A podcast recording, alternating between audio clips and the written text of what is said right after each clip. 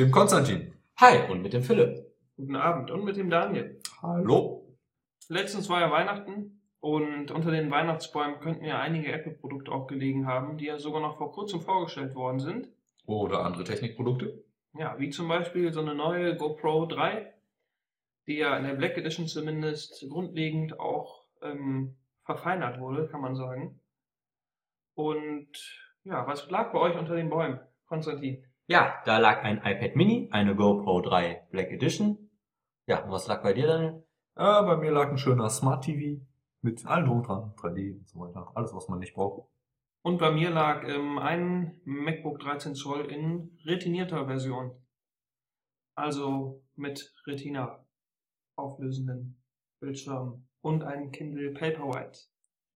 Ja, das gucken wir uns heute alles mal an, reden etwas drüber. Ich würde sagen, wir fangen mit dem iPad Mini mal an. Ja, Mal genau. Erfahrungen damit. Genau. Also das iPad Mini, also wenn man jetzt im Vergleich das große iPad da hat, der Formfaktor ist wirklich der Pluspunkt bei diesem Gerät. Man kann es perfekt in der Hand halten und man kann es überall mit hinnehmen. Ja, und es passt auch in einer Hand mal. Das große iPad passt ja nur in zwei Händen und wiegt auch bedeutend mehr. Es ist viel leichter, was auch, wenn man etwas länger damit spielt oder länger surft, ist es einfach bequemer. Wurde ein Vergleich gebracht, der auch mehr in die Schule hineinpasst. Es ist so dünn wie ein Stift und so leicht wie ein Block Papier. Und ähm, ich fand, das war auch passend, weil man da auch mehr schon wieder hingehend in den Education-Bereich, weil ähm, das iPad Mini eignet sich auch, denke ich mal, dafür sehr gut. Ja, wobei mir persönlich ist das irgendwie zu klein. Ich weiß nicht.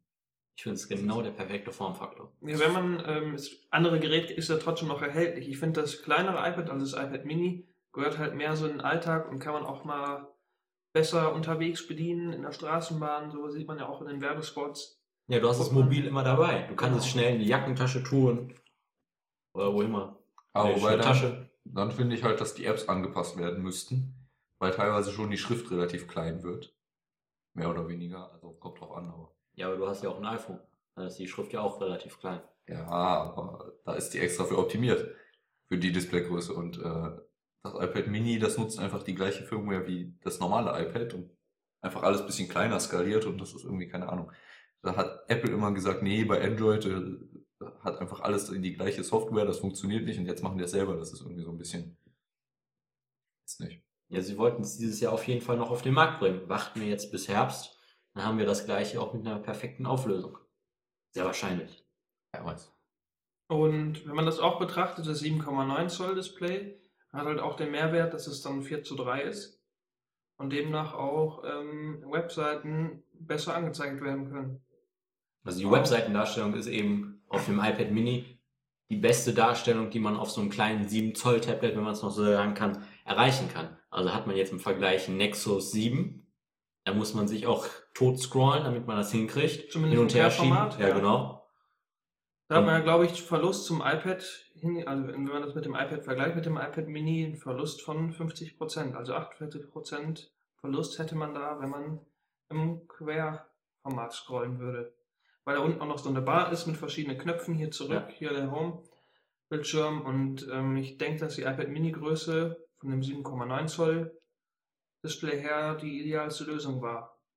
Es gab ja auch mal damals einen Brief von Steve Jobs, wo gesagt wurde, dass Apple niemals ein 7 Zoll Tablet auf den Markt bringt. Das ist auch, glaube ich, das, was sie genau sagten. Also niemals ein 7 Zoll Gerät, weil eher nur ein 7,9 Zoll. Das auch passender von der Auflösung ist. Wobei zu diesem Zeitpunkt müssten wir schon mit beiden Ohren dort in der Entwicklung gesteckt haben. Ja, das denke ich Zeitpunkt. auch. Ja. Ja, generell so Produktentwicklung dauert ja drei, vier, fünf Jahre mal gerne. Das heißt, das, das iPad Mini, das ist wahrscheinlich, bevor das erste iPad rausgekommen ist, schon in der Entwicklung gewesen. Man hat es wahrscheinlich schon gewusst, dass das kommen wird, aber. Jo. Vor allem muss es ja auch erstmal in groß entwickelt werden, quasi, weil die Technologien ja noch nicht so dementsprechend waren, dass man das in so ein kleines und leichtes Gerät verbauen konnte. Ja. Ja, deswegen ist da ja auch nur die iPad 2 Hardware drin. Deswegen hat man da auch nicht mehr reingebaut, weil nicht mehr reinpasst. Und man Ja, aber- braucht auch nicht mehr. Aber es wird fünf kommen. ist drin. Ja, natürlich, das wird noch alles kommen. Aber ein eigener Grafikchip, wie das iPad 4 zum Beispiel hat, der, A6, der A6X-Chip, auch noch mit Quad-Core, ähm, Grafik wahrscheinlich dann auch, also auf jeden Fall für das Retina-Display, dass er ordentlich ähm, versorgt werden muss. Aber wobei dieser Grafikchip, da muss man auch schon ordentlich, also hat man so aufwendigere Programme jetzt wie zum Beispiel iPhoto iMovie oder Real Racing 2, da hat man dann schon seine Probleme mit. Das dauert dann schon länger, bis sich das öffnet, bis das dann das Video endlich geschnitten ist, allem drum und dran. Also da wäre schon der Prozessor aus dem iPad 4 wünschenswert. Ja, wobei das wahrscheinlich nicht kommen wird. Ich denke mal, man wird immer ein bis zwei Generationen hinterherhängen vom Prozessor, weil es sonst einfach zu teuer werden würde. Also das iPad Mini ist ja extra relativ günstig und das funktioniert nicht, wenn man da jetzt immer den aktuellsten Prozessor reinsteckt. Dann wäre das wahrscheinlich auf einem ungefähr gleichen Preisniveau wie das normale iPad für vielleicht 50 Euro weniger oder so. Ja, das, die, die, die Preiswahl war sowieso, ähm, wie soll man sagen, eigenartig, Ja. weil ähm, zum iPad 2 ist nur noch quasi nicht mehr viel dazwischen, glaube ich. Ein paar Euro. ja. Nicht mehr viel. Also man hat quasi die Möglichkeit, möchte ich einsteigen, auch dann quasi mit der gleichen Auflösung. Also das Gerät ist ja das ist identisch, es ist nur eine kleinere Auflösung Ja. einmal. Und ein kleineres Gerät an sich. Bisschen bessere Kamera. Genau, Ja. ein bisschen bessere Kamera. Ich glaube, es ist eine 70 Euro Unterschied. Genau, Also- 70 Euro Unterschied. Vorne halt die ähm, HD-Kamera für FaceTime-Calls. Ja, Und- nicht mal das iPad 3, ne? Nee, ist iPad 4, aber Ja. genau. Und ja, da hat man die Möglichkeit, möchte ich ein kleineres haben und dann für weniger Geld oder das iPad 2, wo ich dann ähm, nur geringfügig mehr zahle. Wobei man sich ja auch eine Konkurrenz geschafft hat, jetzt zum iPod Touch 5. Der kostet 319 Euro. Und jetzt hat man im Laden die Entscheidung, lege ich noch 10 Euro drauf und habe ich ein iPad Mini. Oder eben 10 Euro weniger und ein iPod. Ja, wobei das ja unterschiedliche Geräteklassen sind. Also das ist, als wenn man jetzt das normale iPad, beziehungsweise iPad 4 jetzt ja, äh, mit dem iPhone vergleicht von der Preisklasse her. Und vor allem ist es ja auch mit 32 GB Speicher, wo das iPad ja, das iPad Mini, ähm, nur 16 GB hätte in der kleinsten Ausführung. Aber wobei ich mir vorstellen kann, wenn du an so einem Laden stehst und so, Ja, das sind verschiedene Anwendungsfälle. Also wenn ich ähm, mobil mit einem 4 Zoll Gerät, also quasi noch mobiler sein möchte und das in die Hosentasche quasi passen soll, aber dann natürlich auch Einschränkungen habe mit dem Internet, dass ich dann auch nicht über Internet habe, ist ein WLAN-Gerät.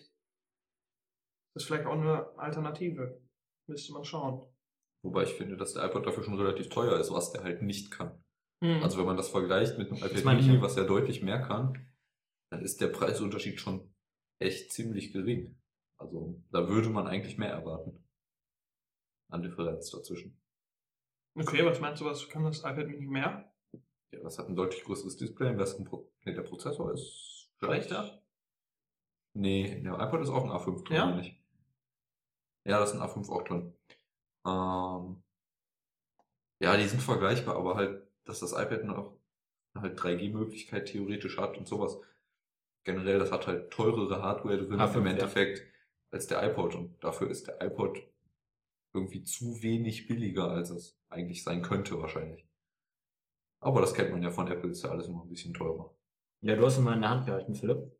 Den Oder- iPod, ja, ähm, der iPod Touch in der fünften Generation, ähm, ja, ich finde es auffallend auch mit dem, die, die erstmal die Leichtigkeit ist verdammt dünn geworden und auch verdammt leicht, im Gegensatz zu der alten äh, Generation.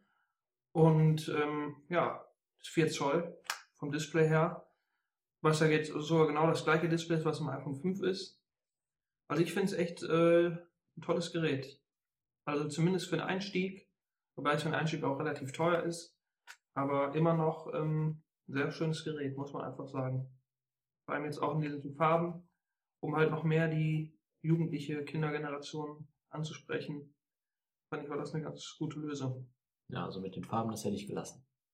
Da wäre ich lieber klassisch geblieben und ähm, hätte dann eben gesagt, weiß oder schwarz. Ja, sieht ein bisschen komisch aus mit den Farben und dann dem weißen Display. Aber sonst ist eigentlich okay.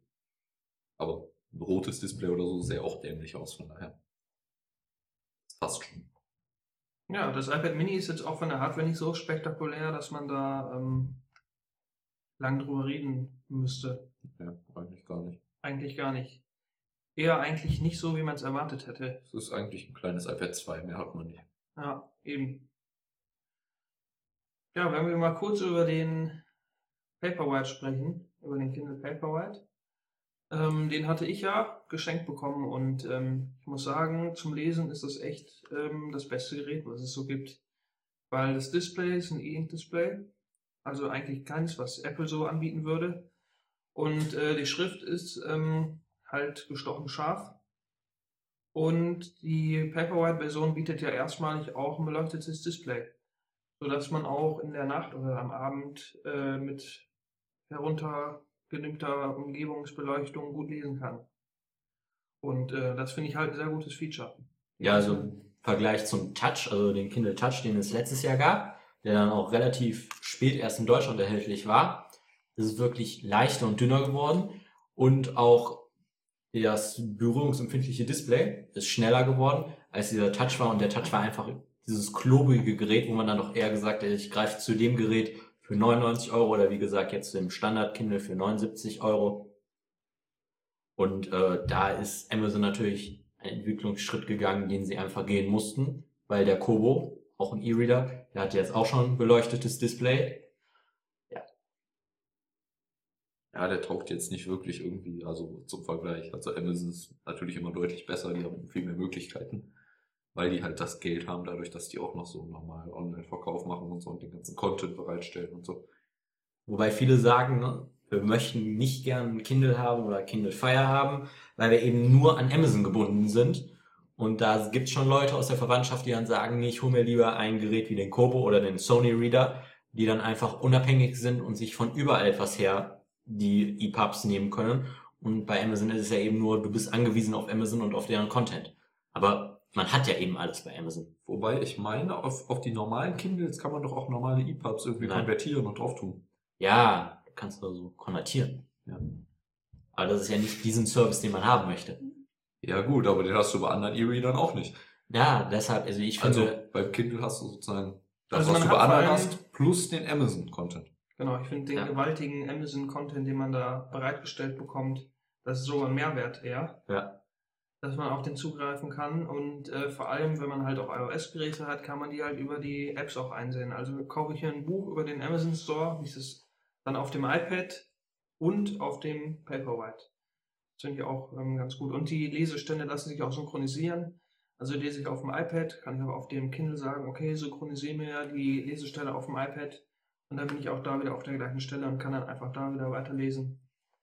Das Mhm. ist echt auch eine tolle Lösung. auch wenn du Prime hast, haben die jetzt auch die Leihbücherei freigeschaltet. Mit eben noch nicht so vielen Titeln drin, aber das wird wachsen, sehr wahrscheinlich, denke ich mal. Ja, also die Titelanzahl ist aber jetzt auch schon hoch. Also hätte ich jetzt nicht gedacht, ich habe mal die Tage reingeschaut und ich glaube beispielsweise bei den Krimis hat man schon eine Auswahlmöglichkeit von an die 1000 Büchern.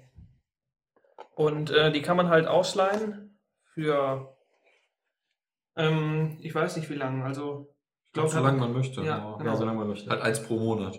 eins pro Monat, genau. Aber man muss die nicht innerhalb vom Monat zurückgeben. Man kann die behalten, wie lange man will, aber man kriegt halt das nächste erst, sobald man das letzte zurückgegeben hat. Ein bisschen Love-Film-Prinzip. Nur, dass es nichts kostet, außer die Also ohne. Rückgabefrist, ja. Aber es ist keine Rückgabefrist. Wobei ich ein bisschen schade finde, dass das wirklich nur geht, wenn man Kindle hat, dass das nicht mit den Apps geht. Also man kann sich nur Bücher leihen, wenn man wirklich selber ein Kindle hat. Wenn man jetzt die iOS-App oder so benutzt, dann geht das nicht. Aber es ist, ist verständlich. Ja, klar. wollen ihre wollen Geräte verkaufen. Ja. Wobei wir ja auch hier beim Kindle Paperwhite eine ordentliche Versandzeit von fünf bis sieben Wochen haben, ne? Also das sind, der ist sehr, sehr beliebt. Aber der gibt es mittlerweile auch bei Mediamarkt zu kaufen, Ja? wenn ich das richtig gesehen habe. Also auf der Amazon-Startseite wurde mir letztens angezeigt, jetzt auch bei Mediamarkt. Ja, vor Weihnachten, als sie äh, nicht mehr rechtzeitig zu Weihnachten liefern konnten, also im Bereich vom 22. bis zum 24. haben sie eben gesagt, geht zu diesen Anbietern und bekommt da unsere Produkte, wie zum Beispiel Kindle Fire, Kindle Fire HD und die ganzen Geräte. Ja, aber ich glaube nicht, dass es das jetzt auf einmal nicht mehr gibt. Und Nee, nee, das ist immer noch. ist. Ja, also, Also bei Gravis kannst du ja auch alle bekommen, die Geräte, aber den Kindle Paperwhite eben noch nicht. aber ich finde das erstaunlich, dass das bei Mediamarkt geht, weil ja eigentlich Amazon ziemlich große Konkurrenz dazu ist. Also als Onlinehandel und so. Also der Onlinehandel wird immer stärker gegenüber dem normalen Einzelhandel. Ich denke mal Mediamarkt und Saturn und so, verlieren schon ziemlich viele Kunden dadurch. Ja. Deswegen fand ich das ziemlich erstaunlich, dass es da dann auf einmal ein Kindle gab. Ja, es ist einfach dieser Onlinehandel auch im speziell jetzt vor der, in dieser Vorweihnachtszeit ist, man bestellt lieber bei Amazon, weil dort hat man es, wenn man Prime hat, eben fast am nächsten Tag oder am darauffolgenden Tag auch Bücher und sowas, wenn man dann in der Buchhandlung dann gesagt bekommt, das muss erst gedruckt werden, das haben wir nicht mehr, unser Zulieferer bekommt das nicht mehr, dann geht man schnell auf Amazon, bestellt sich das und man hat es dann am nächsten Tag vor der Haustüre liegen. Das ist da, wo der Einzelhandel sich ändern muss und viel, viel mehr kundenfreundlicher auch werden muss. Und man hat auch keine Lust, sich im Einzelhandel dann vom Verkäufer blöd anmachen zu lassen. Ja, allein schon die Beratung. Also ich finde das auch echt immer wieder erschreckend, wenn man in so einem Mediamarkt ist Ja. und die Beratung auch gar nicht weiß, worüber sie gerade spricht. Aber das hat man auch bei Apple. Ja, das hat man auch bei Apple. Ja, ist einfach dieses Provisionsverfahren, dass die Käufer einfach verkaufen müssen, verkaufen müssen, verkaufen müssen. Ich glaube, mittlerweile hat man das überall. Das ist relativ egal, wo man hingeht eigentlich. Ja, Leider, leider. in zehn Jahren ist der Einzelhandel dann auch tot. Ja, das glaube ich nicht mal. Aber also es gibt immer Sachen, wofür ich lieber in den Laden gehe und es da kaufe, als es online zu kaufen. Ja, vor allem, wenn ich mir es auch vorher ansehen möchte. Ja, das ist schön. Ja, man kann sich beraten lassen, aber man möchte es dann doch wirklich nicht da kaufen. Ja, kommt auch an. Also wenn ich jetzt irgendwie Kleidung kaufe oder sowas, dann gehe ich auch irgendwie hier bei uns in die Stadt oder so, da kaufe ich auch nicht im Internet ein, weil man es halt auch anprobieren kann und so. Also für sowas geht man dann schon noch in normale Läden. Aber es gibt halt Sachen jetzt irgendwie Spiele, Hardware, was weiß ich. Die muss man jetzt nicht unbedingt im Laden kaufen, außer man will sich die wirklich vorher mal angucken. Aber Und wie lange wird es noch Spiele als Hardware geben? weiß ich nicht. Kommt drauf an. Also es gibt immer Leute, die sich gerne die Box ins Regal stellen oder so eine Collectors Edition oder sowas. Aber so, also ich glaube, die Downloads mittlerweile werden mehr Spiele gedownloadet, als dass die noch im Laden gekauft werden. Ja. Also von daher. Ist ja auch bei Filmen genau das gleiche. Ja. Ja. Also es gibt zwar noch so Love-Film-Abos, wo man sich auch dann noch die DVDs zuschicken lassen kann. Was aber auch daran liegt, dass die nicht so viel in ihrem On-Demand-Angebot haben. Also Ja. das meiste gibt's einfach nur auf Ja. DVD und Aber es ist gewachsen, deutlich. Also Ja. vor zwei, drei Monaten, wenn man da so reingeschaut hat, also ja, mittlerweile viele Titel sind verfügbar einfach, auch von Warner Bros. oder von ähm, ganze James Bond-Reihe ist verfügbar übrigens. Mhm. Ja. Außer Skyfall. Ja, das kommt noch. Wir können ja noch kurz über die Next Generation auf MacBook sprechen. Also sprich das 15 Zoll und 13 Zoll MacBook Pro in retinierter Version, also mit Retina-Display. Und ähm, ja, ich habe das 13 Zoll davon und ähm, muss sagen, dass äh, mir der Flash-Speicher zum Beispiel sehr, sehr gut gefällt. Also ich hatte ja bis vorher nur ähm, Macs mit drehender Festplatte und der Geschwindigkeitszuwachs davon, zumindest auch, das sieht man allein schon am Booten, ist echt schon gewaltig. Ja, ich habe das ja auch seit einiger Zeit in meinem normalen MacBook, das gute alte, dicke 15 Zoll. Ich habe auch eine SSD drin, da merkt man das auch schon. Also es ist gar nicht nur unbedingt das neue MacBook. Also wenn man ins alte eine SSD eingebaut hat, ist das auch schon schnell gewesen. Jetzt ist halt alles drauf abgestimmt und hat dann das äh, dieser Schlafmodus oder Update-State, ich weiß gar nicht, wie der heißt. PowerNap, Ja, genau. ja, da lädt- laden sich halt die Updates, ähm, ganze iCloud-Zeug wird ähm, immer auf neuestem Stand gehalten und Time Capsule Backups werden, glaube ich, auch gemacht in der Zeit. Ja. Das finde ich ein bisschen schade, dass das bei den anderen MacBooks nicht geht, selbst wenn eine SSD drin ist, weil theoretisch wäre das sicherlich möglich, aber Apple will das halt nicht. Apple will neue MacBooks verkaufen, kann man verstehen. Wer will das nicht? Das ist das gleiche mit Siri. Ja. Genau. Aber wenn man auf das Display zu sprechen kommt, finde ich ähm, die Kontraste wirklich echt überragend. Also wenn man das vergleicht mit so einem ganz normalen ähm, 13 Zoll, wirken die Farben etwas äh, blau, keine Ahnung, also wenig kontrastreich. Nicht so ins letzte Detail. Also zum Beispiel die Schwarzwerte finde ich viel, viel besser. Und auch sonst. Aber das, was mir negativ auffällt, wenn man die Skalierung, also die Auflösung auf optimal lässt, also optimal für Retina-Displays, äh, hat man relativ wenig Platz. Das ist halt, das ist halt sozusagen die normale 13 Zoll MacBook Auflösung dann halt. Ja. Mit, weiß ich nicht, was das war damals, 1280 mal irgendwas. Ist ja eine relativ kleine Auflösung. Also man muss die schon hochstellen auf die, auf den anderen. Das ist halt Ja. keine Retina-Auflösung mehr ist, aber. Es gibt halt noch ähm, zwei Skaliermöglichkeiten, dass man mehr Fläche hat. Ich habe da die Mitte von gewählt. Also nicht die komplett große Auflösung. Ich glaube, die Auflösung liegt jetzt dann bei 1440 mal 900. Und da das ist wirklich schon echt eine gute Einstellung. Das ist halt quasi dann die Auflösung von einem 15 Zoller MacBook von einem normalen. Außer man nimmt da jetzt auch noch die High-Res-Option, aber. Also ich denke mal, das ist für das 13 Zoller ist das eigentlich eine ziemlich ideale Auflösung, die mit dem 1440 mal 800. Ähm, das hätte Apple standardmäßig schon machen sollen eigentlich, aber gut. Finde ich auch. Das dann noch als Retina, das wäre schon heftig gewesen. Ja, auch da gibt es kein optisches Laufwerk mehr. Ist alles ähm, auch komplett dünn geworden und ähm, vom Gewicht her auch reduziert. Ja, es wurde auf die neuen äh, Verbindungstechnologien gesetzt, USB 3.0, Thunderbolt und HDMI Out. Sowas ist jetzt auch alles verbaut. Äh, Finde ich auch sehr, sehr gut, weil man da halt auch die Möglichkeiten hat zu der schnellsten auf dem Markt verfügbaren Datenübertragung. Wobei, wenn man sich mal so eine Thunderbolt-Platte kauft, hat man nicht so optimale Verbindungsraten, Schreibraten. Ja, die Festplatte kommt halt nicht hinterher da drin. Ja, Das ist halt das Problem. Gibt es eigentlich Thunderbolt SSDs? Die gibt es auch, aber auch die, die habe ich auch schon ausprobiert, ähm, haben auch so Schreibraten von 200 bis 300 MB pro Sekunde. Aber ähm, ja, die internen, die verbaut sind, haben um die 450, glaube ich. Aber es gibt eine einzige Platte, die im Test, also von, ähm, ich weiß nicht, von Elgato, Kann sein. Elgato, glaube ich. Ja, die haben eine raus. Nee, äh, Lassi, eine Lassi ähm, mit 2 Terabyte, die glaube ich auch zwei Thunderbolt-Anschlüsse hat. Bei der kommt man auf die gleiche ähm, Übertragungsrate. Die wird aber auch noch angeschlossen an Strom. Also braucht auch noch externen Strom. Und die wird schon ganz gut. Das Problem ist halt immer, dass auch bei den, bei den Thunderbolt SSDs, dass die scheiße teuer sind. Und äh, dass meistens veraltete SSDs trotzdem eingebaut sind und das lohnt sich eigentlich nicht. Kann man sich schon lieber eine normale Festplatte nehmen, wenn man es nicht wirklich braucht. Oder eine SSD in Festplattengehäuse einbauen oder sowas. Meistens noch deutlich billiger. Auch wenn es noch keine Thunderbolt-Gehäuse gibt, aber gut. Ja, wie gesagt, ich habe einen Fernseher zu Weihnachten gekriegt, ein Smart TV von LG. Nicht gerade der teuerste, aber es ist schon ein Smart TV. Also man kann ins Internet damit, theoretisch. Man kann auf Sachen zugreifen wie die ZDF-Mediathek, die ARD-Mediathek und so weiter. Ist ganz praktisch, vor allem weil ich da gerne mal Neo Paradise gucke drin.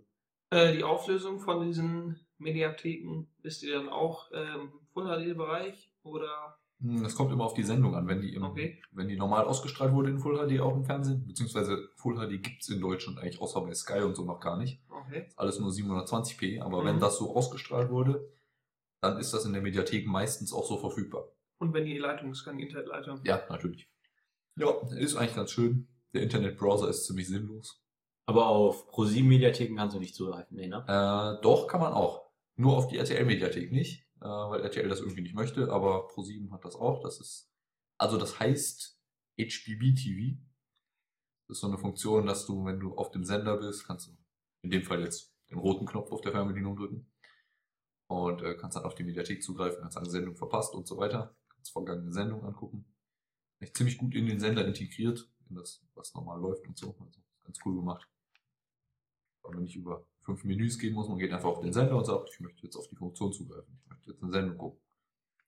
Was ich auch gut finde, dass halt die Pro7 und Sat1 Mediathek zumindest, dass sie jetzt auch ähm, mit dem iPad konform sind und da endlich mal die Videos äh, konvertiert wurden, dass sie da an MP4 zur Verfügung stehen. Wobei das geht schon relativ lange, kommt Ja, aber immer auf die länger. Sendung an. Also die bei Sendung manchen an. Sendungen ging das nicht, aber bei den meisten ging Zum das schon immer Beispiel eigentlich. Galileo läuft auch in, dem richtigen, in der richtigen Version, die kann man jetzt endlich dann halt auch. Aber sogar auch mit Werbespots. Also die werden, glaube ich, davor geschaltet. Hm. Auf Sat1 Das möchte man Pro7. ja nicht. Ja, das ist ja wie bei YouTube mittlerweile. das ist furchtbar. Aber die sind nicht so Spaßvögel wie ARD oder ZDF, wo man Sendungen, die ab 16, 18 sind, erst ab 20 Uhr bis 4 Uhr nachts gucken kann. Doch, doch, das, Auch? Gilt, das gilt auch. Also die Mediathek ist halt die Mediathek immer noch die gleiche und die hat halt immer noch die gleichen Regelungen. Also zum Beispiel irgendwelche Krimis wie Tatort Ja. lassen sich erst ab 22 Uhr oder 20 Uhr Ja, Also so grad 20 Uhr. erst, Glaub ich. erst anschauen und dann ähm, ja, Ja, der deutsche Jugendschutz. bis 6 Uhr morgens dann, glaube ich. Aber das ist auch bei ProSieben so. Ja, genau. Ja. Hast du eigentlich Shutterbrillen dabei? Nee, nee, nee, nee, alles passiv. Keine, keine Kopfschmerzen kriegt man. Gut. Alles schön. Ja gut, äh, es halbiert halt die Auflösung. Also jede Zeile ist halt für ein Auge immer nur. Aber das ist nicht wirklich schlimm ab einem gewissen Abstand. Also ab, ich würde mal schätzen, anderthalb Meter oder so sieht man es eigentlich nicht mehr, den Unterschied. Aber der 3D-Effekt war eigentlich gar nicht so schlecht.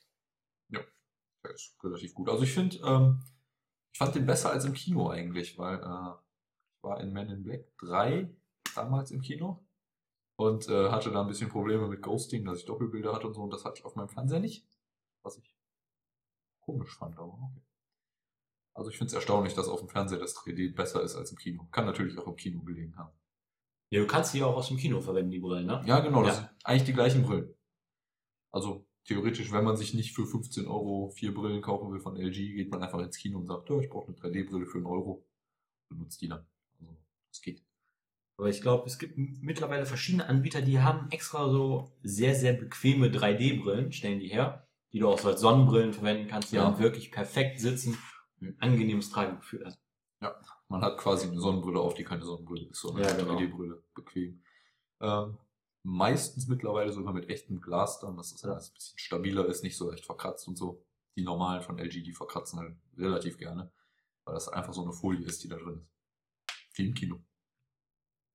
Und du kannst, wenn du Spiele, die eigentlich im Split- Splitscreen laufen, äh, so spielen, dass jeder seinen Bildschirm nur sehen kann, ne? Ja, braucht man halt eine spezielle Brille dafür, die dann zweimal das rechte Auge oder zweimal das linke Auge hat sozusagen. Ähm, dann sieht jeder Spieler auf dem ganzen Bildschirm nur seinen Teil. Ist ganz praktisch, wenn Ja. man irgendwie Shooter spielt oder so und der andere Spieler nicht sehen darf, was der andere macht. Ja, echt eine gute Lösung, finde ich. Also die ganzen Hersteller, Samsung, LG, die jetzt auch softwareseitig da eigene Smart TVs herstellen und da auch viel mehr Möglichkeiten bieten. Apple, Apple würde ja vielleicht auch mal zukünftig in diesen Markt einsteigen wollen. Als Hobby haben sie ja da ihren Apple TV, aber der sieht auch langsam schon etwas alt, alt aus gegen die ganze Ja, auf jeden Fall. Vor allem fehlt da auch Internetbrowser und so, also die Ja. ganzen, die ganzen guten Funktionen, in Anführungsstrichen, die fehlen halt alle, wobei der Internetbrowser auf so einem Smart TV jetzt nicht der beste ist, weil man halt irgendwie mit der Fernbedienung gucken muss, dass man damit klarkommt. Oder man schließt halt ein Smartphone an und nimmt das als äh, Trackpad-Ersatz. Es ist jetzt nicht der komfortabelste Bro- Browser. Aber denkt ihr, Apple wird sowas rausbringen? Wer weiß. Also wenn man nochmal auf den Apple TV zurückkommt, da hat man ja eigentlich nur YouTube, Vimeo und äh, als Videoplattform. Dann hat man halt den ganzen Apple Store, Flickr, genau, Flickr. Wall Street Journal. Und in Amerika auch noch die Football-Sachen. In Deutschland hast du mittlerweile äh, NBA, Mhm. NBL und das war's. Ja, und in Amerika hat man halt noch so Sachen wie Netflix und so. Das, ist halt, Ja, das fehlt halt hier so ein bisschen noch. Also das ist ein bisschen schade, dass das noch nicht gibt. Also es ist halt hier Maxdome und, und Love-Film und so sind halt so ein bisschen Alternativen, aber von der Auswahl her ist Netflix schon deutlich größer. Ja, aber du hast den iTunes Store, ne? Ja gut, aber da hast du jetzt nicht wirklich diese Flatrate-Pakete und so. Da musst du für jeden Film, den du dir ausleihst, musst du auch zahlen. Ja, aber das ist ein Weg, den müsste Apple gehen mit seinem Ausleihangebot, um in diesen Markt weiter reinzukommen. Sollten sie auch gehen. Weil die Filme sind schon relativ teuer. Also Ja. so ein HD-Film, jetzt an auf 490, 1080p, wenn der Apple TV das kann, der neueste kann das ja. Und da zahlt man um die 5 Euro für einen Film auszuleihen. 48 Stunden, wenn man den angefangen hat, kann man ja gucken. Danach ist er nicht mehr verfügbar. Ja, da überlegt man sich eigentlich dann schon, ob man den nicht doch eher vielleicht kauft, wenn das so ein Preis ist. Ja, also so runtergesetzte Blu-rays kosten ja Ja. auch nur einen Zehner. Und den hat man dann auch wirklich. Den kann man sich dann so oft angucken, wie man möchte, Ja. kann sich Zeit lassen damit. Aber persönlich nutze ich den schon sehr viel, das Apple TV, also und dieses Ausleihangebot. Man pulvert natürlich eine Menge Geld hinein, Ja. aber es ist wirklich sehr praktisch. Man muss sich keine Gedanken machen, was man jetzt in eine- irgendeine Liste bei LaFilm einträgt und dann 100 Jahre warten, bis sie es endlich gebacken bekommen, zu schicken. Ja, ich finde es schon angenehmer. Oder jetzt eine Videothek, die sind ja ganz ausgestorben mittlerweile. Ich kenne überhaupt gar keinen Ort mehr, wo es sowas gibt. Oh. Ja, ein, zwei Orte noch hast du noch, aber mehr nicht. Ja, das ist praktisch halt, man setzt sich dann abends einfach vor den Fernseher und überlegt sich spontan, welchen Film möchte ich gucken, legt ihn an und hat ihn dann, kann gucken direkt. Ohne jetzt irgendwie eine Videothek, Videothek rennen zu müssen oder sich vorher zu überlegen, ah, heute Abend möchte ich den und den gucken, den kaufe ich mir jetzt mal eben. Wobei, wenn sie jetzt wirklich einen eigenen Fernseher rausbringen sollten, müssten sie aber, finde ich, auf jeden Fall noch diese Box, kleine Box beibehalten, weil sich jetzt einen Fernseher von Apple zu kaufen, wird sehr wahrscheinlich auch im Tausender, Zweitausender Bereich liegen, irgendwann.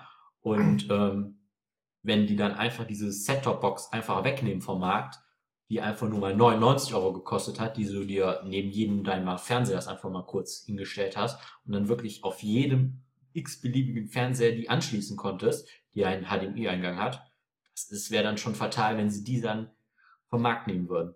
Da wird ihnen wieder ein Markt einbrechen. Also wenn, müssten sie beides parallel laufen lassen. Wenn sie überhaupt wollen, einen eigenen Fernseher herzustellen. Das ist fraglich. Dann Ja. würde ich lieber diese Box ausbauen, ihnen ihr die Funktion geben, die man sich heute wünscht, anstatt dann ein eigenes TV-Gerät auf den Markt zu bringen. Ja, die Sache ist ja auch, dass ich, also so ein iPad oder so, das kann man sich vielleicht noch jedes Jahr, alle zwei Jahre oder so, da denken die Leute schon noch drüber nach, weil es halt wirklich technische Neuerungen hat. Aber so ein Fernseher kauft sich eine Familie in der Regel nicht alle zwei Jahre oder so neu. Den kauft man, um den dann für irgendwie zehn Jahre oder so mindestens mal zu haben.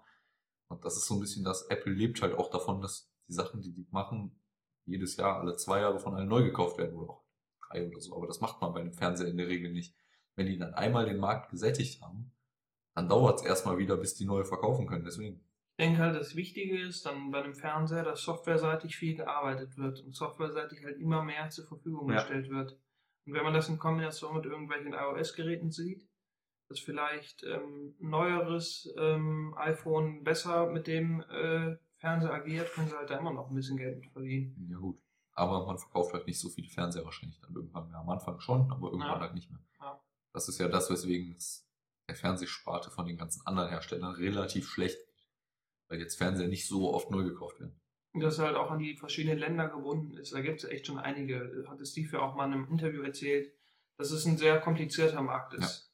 Und jeder äh, Mensch, der auch einen Fernseher hat, der hat auch zu Hause unzählige Geräte, die da dranhängen, Konsolen, Blu-ray-Player oder irgendwelche Anlagen, Musikanlagen. Da steckt ziemlich viel immer hinten dran und ein Gerät zu entwerfen, was wirklich alles beinhaltet, ist halt sehr, sehr schwierig. Und es wäre besser, wenn sie einfach mit dieser Box weitermachen machen. ja, ist halt ein Hobby und äh, mal sehen, wie sich das weiterentwickelt. Aber ich denke nicht, dass da noch viel kommt. Weil mir wird auch jetzt so ad hoc nichts einfallen, wie man das noch weiterentwickeln könnte. Also natürlich ein Browser wäre ganz nett, Ja. wenn ihr vielleicht über irgendein äh, iPad oder iPhone bedienen könnte. Das geht ja jetzt auch schon. Dann ähm, wäre das ganz gut, wenn man da halt auch noch das Angebot erweitern könnte. Was ja auch sein könnte, was ich ein bisschen fraglich finde, keine Ahnung. ich glaube, da gab es auch mal Gerüchte zu, dass sie sich mit dem Apple TV so ein bisschen in die äh, Konsolenwelt vorbewegen. Mhm. Ja, es gab ja mal diese Screenshots von so einem Game Center. Aber ich weiß nicht, ich, ich finde, das passt irgendwie nicht zu Apple. Die gehören nicht in die Spielewelt. Aber gut, wird man dann sehen. Obwohl mit den ganzen Apps aus dem iTunes Store. Das würde ich jetzt nicht als vollwertige Spiele zählen. Die Spiele sind ja auch eher für Touch-Gesten optimiert. Ja. und mal eben für zwischendurch spielen. Also die meisten Spiele im App Store sind jetzt nicht dafür da, dass man da wirklich sich, keine Ahnung, ein ganzes Wochenende vorsetzt und es durchspielt dann. Das ist halt eher für zwischendurch. Und Die Qualität der Spiele reicht doch irgendwie bei langem noch nicht an so welche Nee. Spiele heran, die auf PlayStation und Xbox laufen. Also die Entwickler sind natürlich vor Ort und entwickeln EA Games und so weiter und so fort, aber ist ja noch nicht die Qualität. ja klar.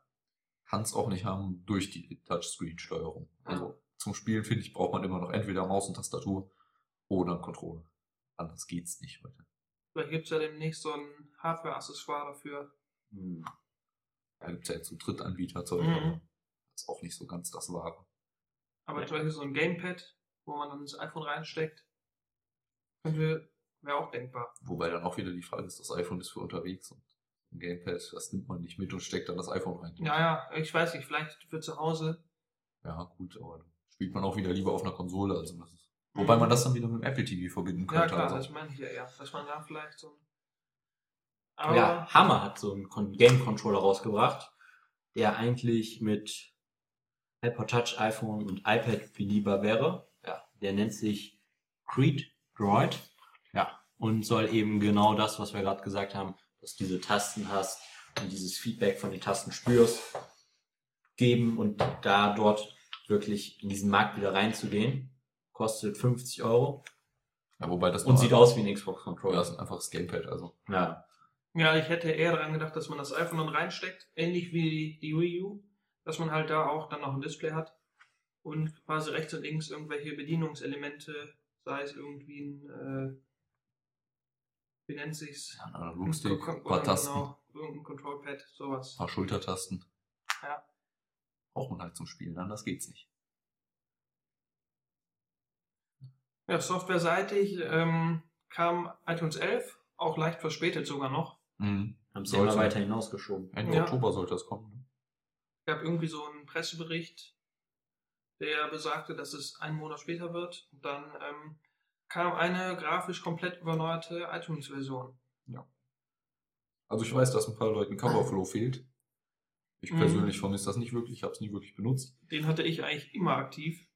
Das war einfach schön. Man hat es, man konnte seine Mediathek präsentieren und war sehr schön eigentlich. Ja, wobei diese neue Coveransicht auch relativ gut gemacht ist. Also ähm, ändert sich ja immer die Farbe, die Hintergrundfarbe von dem Album, Mhm. passend zum Albumcover. Und die, die Schriftart auch und so. Und das ist Ja, finde das ich eigentlich auch, das finde ich auch Ja. ziemlich gut gemacht. Ja, Von jedem Albumcover wird eigentlich erstmal alle Farben, die da drin sind, analysiert. Und ähm, ja, die Schriften, die Schriftfarben hast du eben schon gesagt, die passen sich demnach auch an. Und sind halt immer auf einem Hintergrund, der die Schrift auch immer noch gut lesbar macht von der Farbe her. Wobei, äh, es ist nicht wirklich ein Ersatz für Coverflow. Also wer gerne vorher Coverflow benutzt hat, der wird was vermissen, aber keine Ahnung, die, die es nicht benutzt haben, die wird es nicht stören. Die haben vielleicht noch eine schöne neue Ansicht, die sie nicht kannten und die sie jetzt immer nutzen werden. Also ich nutze die ziemlich gerne mittlerweile. Mm, Ja, also man muss sich einfach nur dran gewöhnen, aber ich finde das auch äh, schön gemacht, so wie es jetzt ist. Also ich finde nicht, dass man, also man gewöhnt sich halt an die neue Ansicht und die ist auch, wenn man sie länger benutzt, ähm, finde ich auch besser. Äh, was ich nicht so gut fand, ist die Seitenleiste, dass sie default ausgeblendet ist. Weil dann fällt man quasi in so ein komplett neues Programm, kann sich gar nicht so Ja. zurechtfinden und muss erstmal schauen, äh, wie bediene ich das eigentlich weil das halt was komplett anderes ist, so wie man es vorher kannte. Aber wenn man die Seitenleiste wieder eingeblendet hat, hat man halt links wieder die komplette Ansicht, wie man in den Store kommt, Filme, TV-Sendungen, Bücher, ist halt dann alles wieder direkt ja- einsehbar. Wie das alte iTunes, nur ein bisschen schneller, ein bisschen schicker. Ja. Der Store wird ja auch ähm, angepasst an die iOS-Version. Oben mit den Bannern, Mhm. die relativ groß sind, finde ich. Jo. Und ähm, ja, ich denke, dass die neue Entwicklung ähm, der Grafik, ja, dass ähm, der Johnny Ive da schon ziemlich viel mitgemacht hat. Ja, Weil- der wird bestimmt schon damit drin gesteckt haben. Deswegen war das bestimmt auch verzögert, weil der schon was zu tun hatte damit. Ich denke auch, weil ähm, rein optisch passt das irgendwie viel mehr in dieses Modernere rein, Mhm. wo ähm, ja, Ive halt immer so hinterher ist.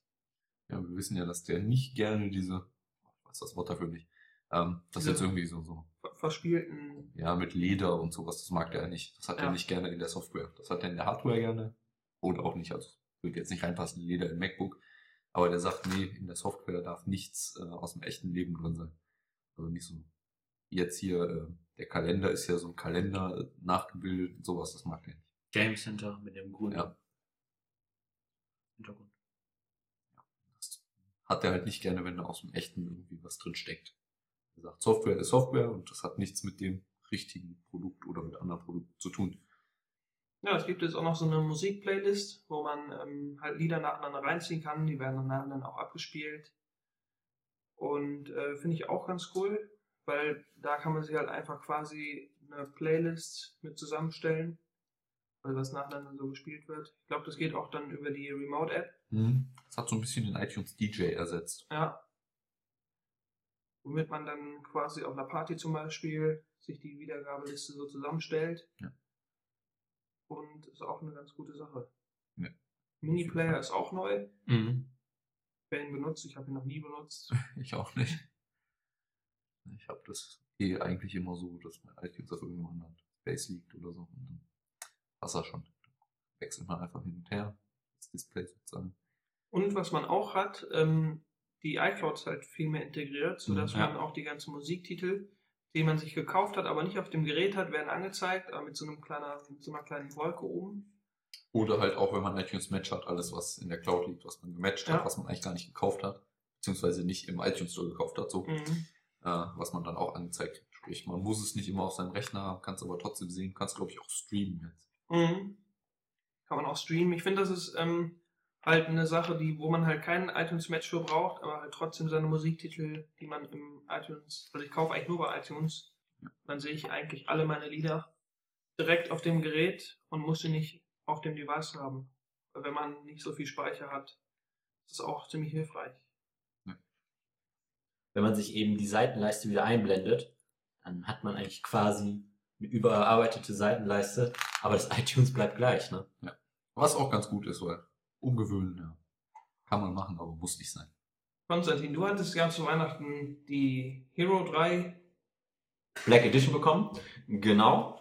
Und ja, sie ist wirklich sehr, sehr geil. Also du hattest ja schon Erfahrungen mit dem Vorgänger, mit der Hero 2. aber auch zum Teil eher negative Erfahrungen, weil sofern es dunkel ist, schon ein deutliches Bildrauschen zu erkennen ist und ähm, die Geräuschaufnahme zumindest in dem ähm, Gehäuse, in dem wasserdichten Gehäuse, wirklich nicht so toll ist. Ja, das haben sie jetzt verbessert. Also auch dieses, diese Rauschunterdrückung, Mhm. die ist ja jetzt wirklich fabelhaft geworden. Also viel, viel besser. Zumindest bei Nachtaufnahmen Ja, genau. deutlich. Und ähm, mit dem Geräusch, äh, das da, die haben jetzt dieses Gehäuse, das andere von der GoPro Hero 2 war ja kein wirkliches Unterwassergehäuse, sondern dieses normale Gehäuse eben, wo du auch immer noch dieses Diving-Gehäuse brauchtest, hinzukaufen musstest. Das ist jetzt eben bei der Black Edition sowie bei der White Edition und Silver Edition, die äh, auch noch gleichzeitig auf den Markt kamen. Das sind eigentlich keine großen Änderungen. Also die White ist die GoPro 1 und die Silver die GoPro 2 und die Black Edition eben die neue Kamera, die jetzt die neuen Features hat. Und eben dieses Gehäuse, was direkt mitgeliefert wird, ist wassertauglich und da kann man auch mit tauchen und allem drum und dran. Es gibt verschiedene Deckel hinten. Also es gibt einmal den normalen, dass es wasserdicht ist. Dann gibt es einmal den Deckel, der eben perfekt fürs Mikrofon ist. Also dass dort dann einfach die Aufnahmen äh, besser sind. Aber es gibt auch noch jetzt ähm, als Zubehör The Frame, dass einfach die Kamera, die GoPro, einfach aus diesem Gehäuse, was mitgeliefert wird, rausgenommen wird, einfach in so einen Rahmen gesteckt wird. Da ist die Tonqualität natürlich die beste Qualität. Kostet aber auch 45 Euro. Bei der Black Edition ist eben eine Fernbedienung dabei, noch, die bei den anderen beiden nicht dabei ist. Die kostet eigentlich 199 Euro und war, ist im Sommer, sollte sie eigentlich für die GoPro Hero 2 rauskommen. Ähm, mit diesem Wi-Fi-Pack, dass du die Kamera eben über Wi-Fi verbinden kannst und dann Auch eben ein wichtiger Punkt, nämlich jetzt integriert in die Kamera direkt. Genau, das ist sehr schön. Du kannst es mit äh, dem iPhone, mit dem iPad koppeln, mit den Apps. Du kannst komplett die Kamera darüber einstellen, einrichten, Und alles fernbedienen. wunderbar, genau. Und Du das Live-Bild auch direkt sehen, wodurch man sich halt auch diese LCD ähm, spart, was man quasi noch drauf macht auf die Kamera. Genau. Wobei beim Live-Bild muss man sagen, man hat eine Ver Verzögerung von ungefähr drei Sekunden. Das kann man schon sagen. Du hast ein Live-Bild und du hast eine Verzögerung von ungefähr drei Sekunden. Wenn's, ähm, ja, das ist natürlich nicht so schön, aber einfach um zu gucken, wo die Kamera gerade hängt und was man so sieht, ist es eigentlich komplett ausreichend und es wirklich erspart dieses LCD-Back. Und äh, was natürlich auch sehr viel Strom frisst. Ne? Also auch die Akkulaufzeit von dieser neuen ist ein bisschen schlechter geworden als die andere. Wie lange hattest du, wie lange konntest du mit der anderen filmen, Philipp? Ja, die andere ähm, hielt, glaube ich, so fünf Stunden ungefähr durch. Ja, und da kann man so grob, grob sagen, so drei Stunden ist Mhm. bei der neuen. Eben, ja. Ja, was sehr gut ist, finde ich, die Linsenoptik, dass halt jetzt ähm, Auflösungen von bis zu 4K Wobei, äh, möglich sind. Wobei halt 15, da die, ne? die Ja. Frames auf 15, 50 Frames äh, nur zur Verfügung stehen. Und ähm, 1080p lassen sich jetzt endlich auch in 60 Frames filmen, was halt sehr schön ist für Slow-Motion-Aufnahmen. Ja. In 1080p, 720p Aufnahmen in 120 Frames und halt auch noch, also statt 4K, 2,7K dann halt in 30 Frames, was auch sehr toll ist. 12 Megapixel kann die Fotokamera darin und das kann, äh, die können halt auch 30 Frames Serien, also quasi 12 Megapixel Fotos pro Sekunde in 30 Frames. Und ja, das ist eigentlich alles, was man dazu technisch sagen kann. Aufnahmen sind wirklich brillant. Also die, äh, als sie vorgestellt sind, haben sie natürlich alle führenden Fotojournalisten eingeladen Und äh, neben der eigenen äh, Präsentation und der eigenen Kino, die schon wirklich sehr an Apple-Style erinnert, sind sie mit den ähm, Heißluftballon fahren gegangen. Auch Ballons genommen, wirklich, die sehr bunt sind. Und da haben sie doch wirklich nochmal das ganze Können dieser Kameras gezeigt und den Fotojournalisten mitgegeben. Und sie konnten filmen mit allem drum und dran, was sie dabei hatten. Sie hatten auch einen Fallschirmspringer, der nachher davon runtergefallen ist. Also die Bildqualität ist ja wirklich sehr beeindruckend. Sind nachher auch in so Akrobatik-Sportflugzeugen mitgeflogen. Also es war alles sehr interessant und ähm, ist, ist eine tolle Kamera, kann man vielseitig benutzen, ist sehr schön, auch jetzt mit den neuen Funktionen. Sollte man sich vielleicht noch das Battery Pack für 60 Euro dazu shoppen. Ja, was man noch sagen müsste, äh, da kommt jetzt keine SD-Memory-Card mehr rein, sondern Micro-SD. Ist alles auch etwas kleiner geworden, handlicher, wirklich schöner sieht das aus als äh, vorher. Ja, mit der Fernbedienung kann man bis zu 50 Kameras gleichzeitig bedienen.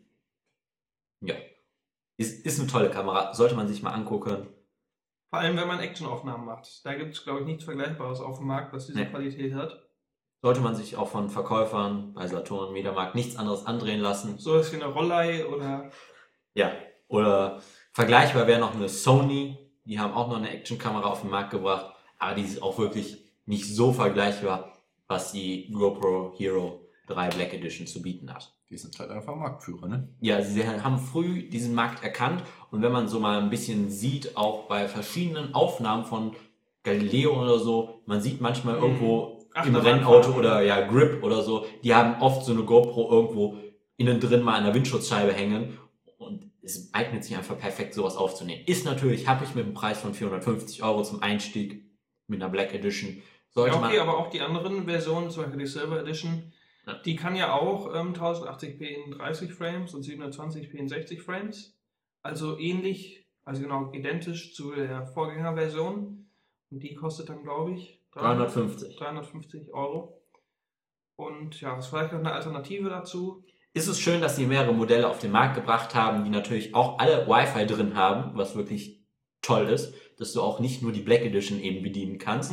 Wobei der CAO von ihnen auch gesagt hat, ganz am Anfang, wo sie noch in der Entwicklung äh, standen, also es war, glaube ich, ein Interview direkt nachdem das äh, Wi-Fi-Pack rausgekommen ist im Sommer, im Spätsommer, haben sie gesagt, ja, wir wollen jetzt machen, dass es auch für ähm, Laptop verfügbar ist und für PC. Haben sie nachher dann irgendwie gestrichen, kann ich nicht so ganz nachvollziehen. Fände ich doch schön, wenn man es wieder machen würde. Softwaretechnisch ist es sicherlich kein Problem, wobei sie irgendwie Probleme auch hatten mit dem Android Store, dass die App da nicht wirklich sehr gut durchkam und es Probleme mit dieser App gab im Android Store. Aber mittlerweile überall verfügbar, kann man sich mal angucken. Wunderschöne Kamera.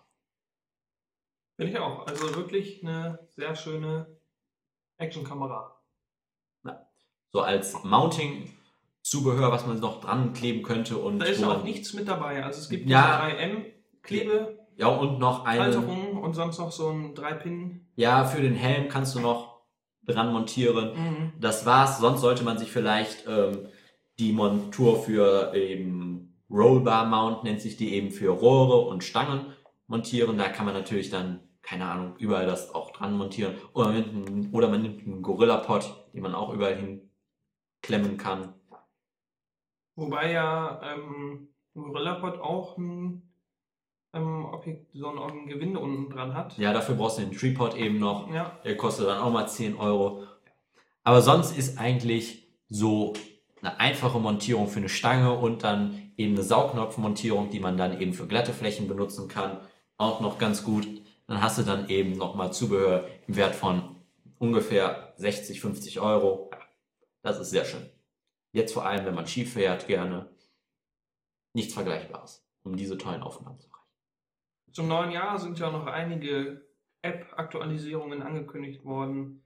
Zum Beispiel die Mac-Version und Windows-Version von OnePassword wird auf einen neuen Stand gebracht.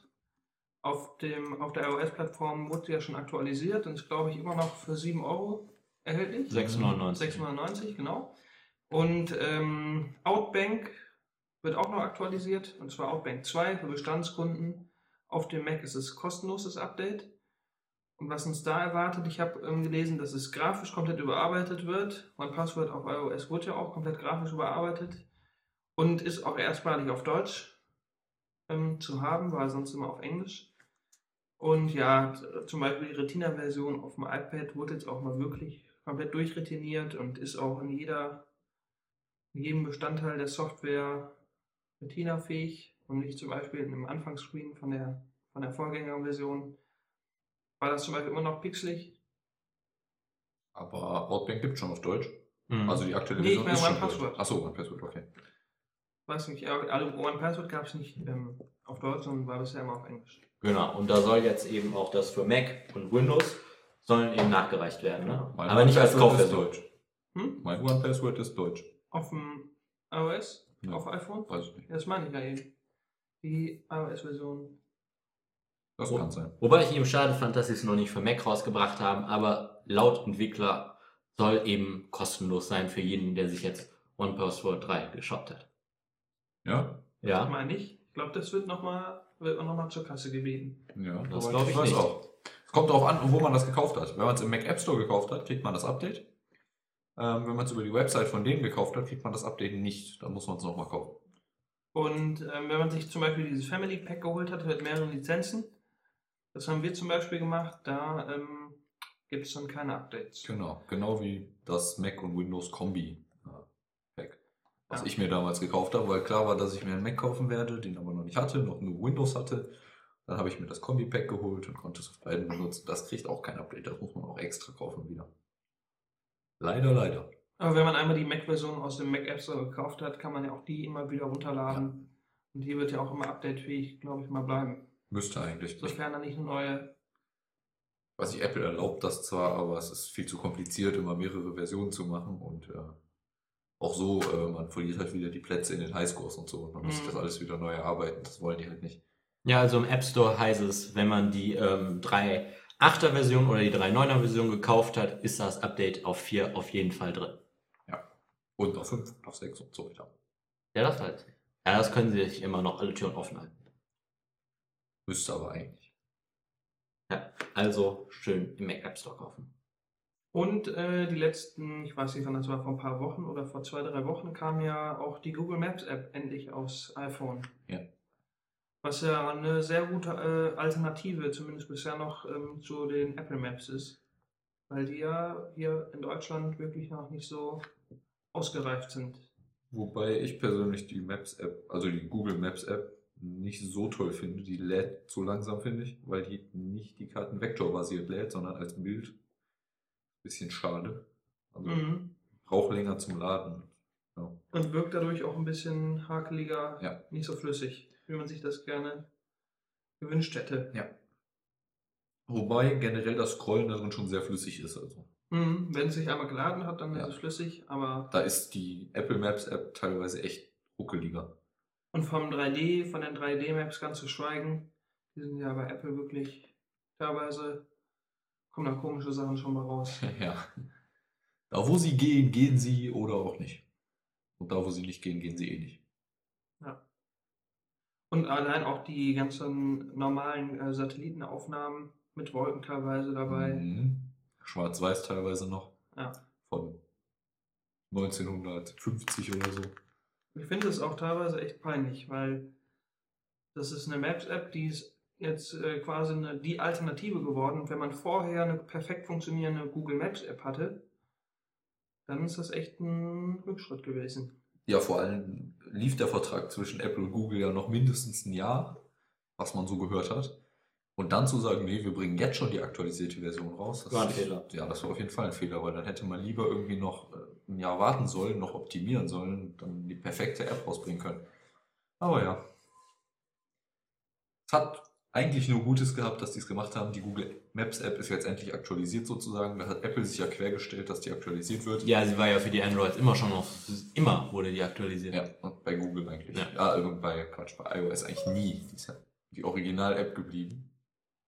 Und ähm, vor allem gut finde ich halt, äh, dass durch diesen Konkurrenzkampf äh, zwischen Google Maps und Apple Maps äh, da gegebenenfalls auch noch bessere Ergebnisse für Apple erzielt werden könnten. Also dass sich dadurch Ja. die noch weiterentwickeln. Weil so wird es auf jeden Fall, denke ich, auch nicht bleiben. Ja, sollte es nicht. Auch schon in naher Zukunft wird man da, glaube ich, schon eine Lösung finden. Jo. Ja, die Apple Maps sind ja So schlecht, dass sogar, kann man sagen, der Scott Forstall gefeuert wurde, zumindest Apple verlässt zum Ende des Jahres. Ja, das war jetzt so äh, der Funken oder, oder der Tropfen, der das fast zum Überlaufen gebracht hat, sozusagen. Siri war ja quasi schon mal davor, was äh, auffällig. Ja, hier ähm, äh, Johnny, Jonathan, wie auch immer, Ive, der war ja eh nicht gerade der größte Fan von dem. Und ah, man hört ja so, wenn man sich bei Apple nicht mit Ive versteht, dann ist man ganz schnell auch wieder raus. Weil der halt so richtig Einfluss hat auf die Chefetage, weil der die wichtigste Person von Apple sozusagen ist, mehr oder weniger. Äh, da baut das alles drauf aus, auf dem Design und so. Ja, die ähm, Aufgaben wurden jetzt aufgeteilt auf Eddie Q, der macht die Internet Services. Siri hatte halt bekommen und die Apple Maps, darum wird er sich dann kümmern. Ähm, sonst um das Human Interface wird der Jonathan Ive äh, sich dann jetzt auch drum kümmern. Und Craig Ferrighi wird dann das iOS übernehmen. Also macht das komplette Software Engineering, Mac, äh, Mac OS X und iOS.